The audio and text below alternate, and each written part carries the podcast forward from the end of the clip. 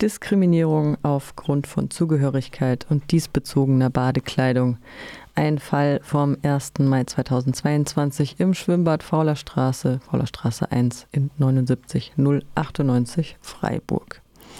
Am 1.5.2022 wollten die Schwestern Maria O. und Melina R., 20 und 16 Jahre alt, im Faulerbad Freiburg schwimmen gehen.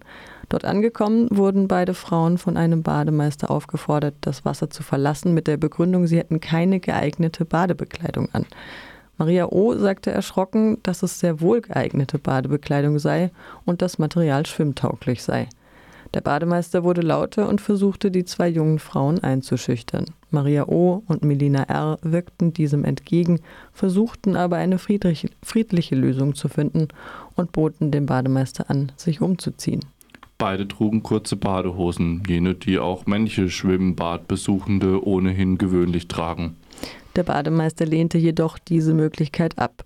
Maria O. nannte dem Bademeister den Grund für ihre Bedeckung. Ihre Begründung war, dass sie aufgrund ihrer Zugehörigkeit und der damit verbundenen Kultur einhergehe. Der Bademeister entgegnete, das wäre kein Grund und sagte, dass man sich in Deutschland anpassen müsse. Oder, fügte er mit einem Lachen hinzu, Burka Burkini tragen. Maria O. und Melina R. suchten Hilfe bei einer Mitarbeiterin des Schwimmbads und baten die Mitarbeiterin, den Vorgesetzten bzw. die Leitung des Schwimmbads zu verständigen. Daraufhin mischte sich der Bademeister ein und forderte die Frauen erneut zum Gehen auf. Er selbst sei die Leitung. Die zwei Frauen verließen das Faulerbad wortlos und meldeten den Vorfall Anita R., die unverzüglich Kontakt mit der Leitung des Faulerbads aufnahm und den Verantwortlichen zur Rede stellte.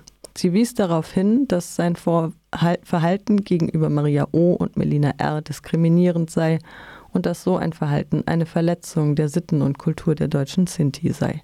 Der Bademeister gab zu, dass er diese Äußerungen gegenüber Maria O. und Melina R. getroffen habe, er sei sich aber keiner Schuld bewusst, denn er habe sich dabei nur an die Vorschriften gehalten.